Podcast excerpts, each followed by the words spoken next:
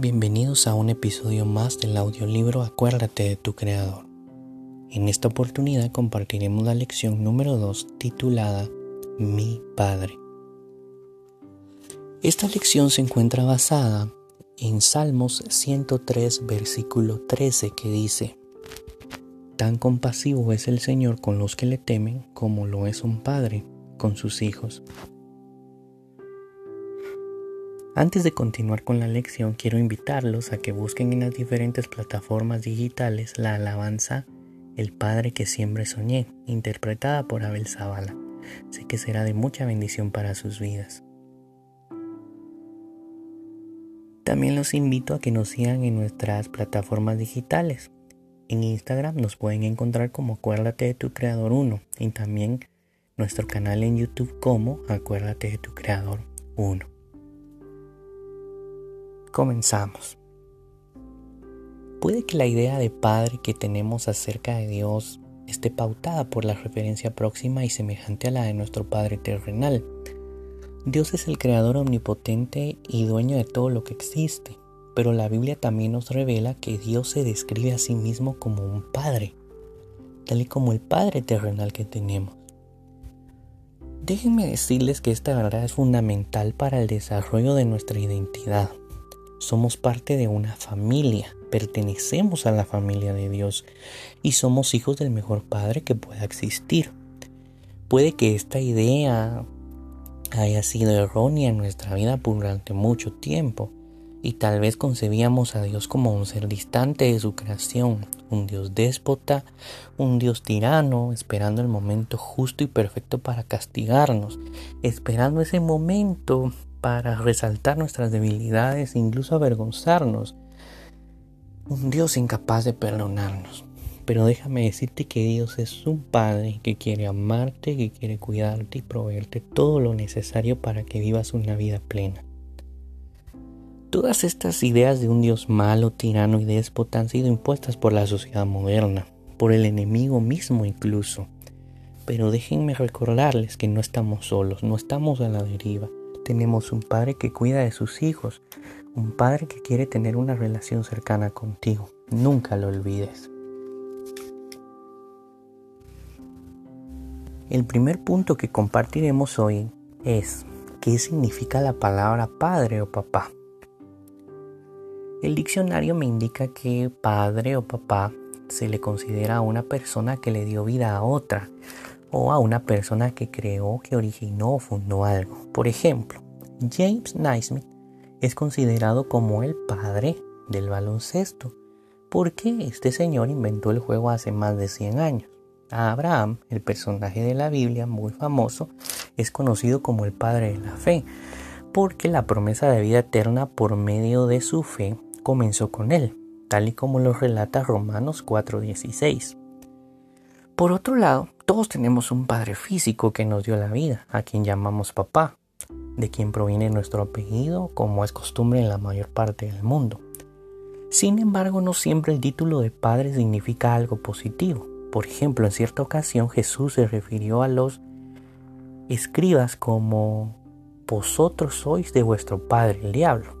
Es una aseveración tremenda. Esto quería decir que Satanás les había dado vida, puesto que ellos estaban inspirando su actuar hacia con él. Déjame preguntar, ¿quién te inspiró? ¿Qué inspiró tu Padre terrenal en ti? Puede que no haya inspirado cosas muy buenas o que hayas tenido un ejemplo totalmente fuera de lo que consideramos un padre que nos llegaría a amar y que nos llegaría a respetar y que nos llegaría a motivar a ser mejores personas. Pero en esta lección vamos a aprender que por encima de cualquier figura paterna está la figura del Dios Padre, el Dios que nos ama. No estoy aseverando que nuestros padres terrenales no cumplen una figura positiva en nosotros. Simplemente estoy potenciando que por encima de cualquier padre terrenal, tenemos un Padre excelente. Número 2. Dios es conocido como el Padre de la creación. En Efesios 3, 14 y 15 leemos lo siguiente. Por esta causa doblo mis rodillas ante el Padre de nuestro Señor Jesucristo, de quien toma nombre toda familia en los cielos y en la tierra. En otras palabras, todo lo que hay en el cielo, en la tierra, a lo ancho de la tierra, abajo de la tierra, en el universo, está bajo su autoridad. Tenemos un Padre que es dueño de todo lo que existe. Qué maravilloso, ¿no? Un Padre que está enfocado en cuidarnos, un Padre que no nos deja a la deriva, un Padre que está al control de su creación. Dios también se muestra como el Padre del pueblo de Israel, ya que tomó a Abraham como el primer descendiente de ese linaje sucesivamente a Isaac y a Jacob. Sacó a Abraham del lugar donde él se encontraba y formó una nueva nación. Hizo un pueblo para sí, hizo un pueblo de hijos que hasta el día de hoy sigue vigente. Y la gran verdad es que nosotros también podemos ser parte de la familia del Señor. Punto número 3. Dios es nuestro Padre Espiritual. El mensaje de Jesucristo nos revela un aspecto muy interesante del papel de Dios como nuestro papá. Aunque ya todos hemos nacido físicamente, Dios quiere darnos la oportunidad de un nuevo comienzo espiritual que eventualmente podría llevarnos a la vida eterna en su reino. Sí, escuchaste bien. Aunque hemos nacido una vez, Dios quiere darnos la oportunidad de un nuevo nacimiento para que seamos hijos de Él, para que la identidad de adopción crezca en nosotros. ¿Cómo va a ser esto posible? Por medio del arrepentimiento, el bautismo y la salvación que nos ofrece Jesucristo, temas muy importantes que compartiremos en los siguientes episodios. Pero quiere decirte en esta tarde que nuestro Padre está esperando que nosotros le busquemos como sus hijos desde el momento que aceptamos al Señor Jesucristo en nuestro corazón, Él se convierte en nuestro Padre. Nos convertimos espiritualmente en sus hijos, tal y como lo dice Romanos 8:14. Porque todos los que son guiados por el Espíritu de Dios, estos son hijos de Dios. En Romanos 8:9, Pablo dice lo siguiente, mas vosotros no vivís según la carne, sino según el Espíritu si es que el Espíritu de Dios mora en vosotros. Por supuesto que queremos vivir según la carne, en sentido literal, pero Pablo nos está hablando que debemos vivir de acuerdo al Espíritu Santo de Dios para poder ser llamados sus hijos. No hay pecado que Dios no pueda perdonar. Voy a repetirlo, no hay pecado que Dios no pueda perdonar. Si te sientes lejos y distante de Dios, déjame decirte que es el momento justo para acercarte y tomar esa identidad de hijo que Dios quiere entregarte.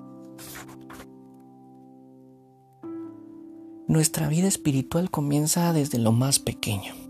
Al principio somos como bebés que iremos aprendiendo muchas cosas, que en determinado momento Dios tendrá que ser un poco enérgico para corregirnos, pero qué padre que corrige a sus hijos no le ama. Todo padre que corrige busca un bien. Y nuestro Padre Celestial también en un momento determinado nos va a corregir, va a enmendar nuestro camino y va a procurar nuestra felicidad. La base de nuestra nueva vida es nuestra identidad como hijos de Dios. Nunca lo olvides. Y por último, como punto número 4, quiero recordarte que tienes un Padre amoroso. Lo voy a repetir. Tienes un Padre amoroso. Un Padre que te ama. Que dio lo más preciado que tenía. La vida de su único hijo. Para que tú también tuvieras derecho de decirle Padre, papito. Fue un sacrificio tan grande pero como Dios es un Padre fiel y responsable, hizo todo lo necesario para que esa relación que había sido destruida por el pecado fuera reivindicada. El Señor quiere ser tu Padre. Y si te arrepientes de tus pecados y obedeces sus mandamientos, podrás conseguir ser un verdadero hijo de Dios. Que Dios te bendiga.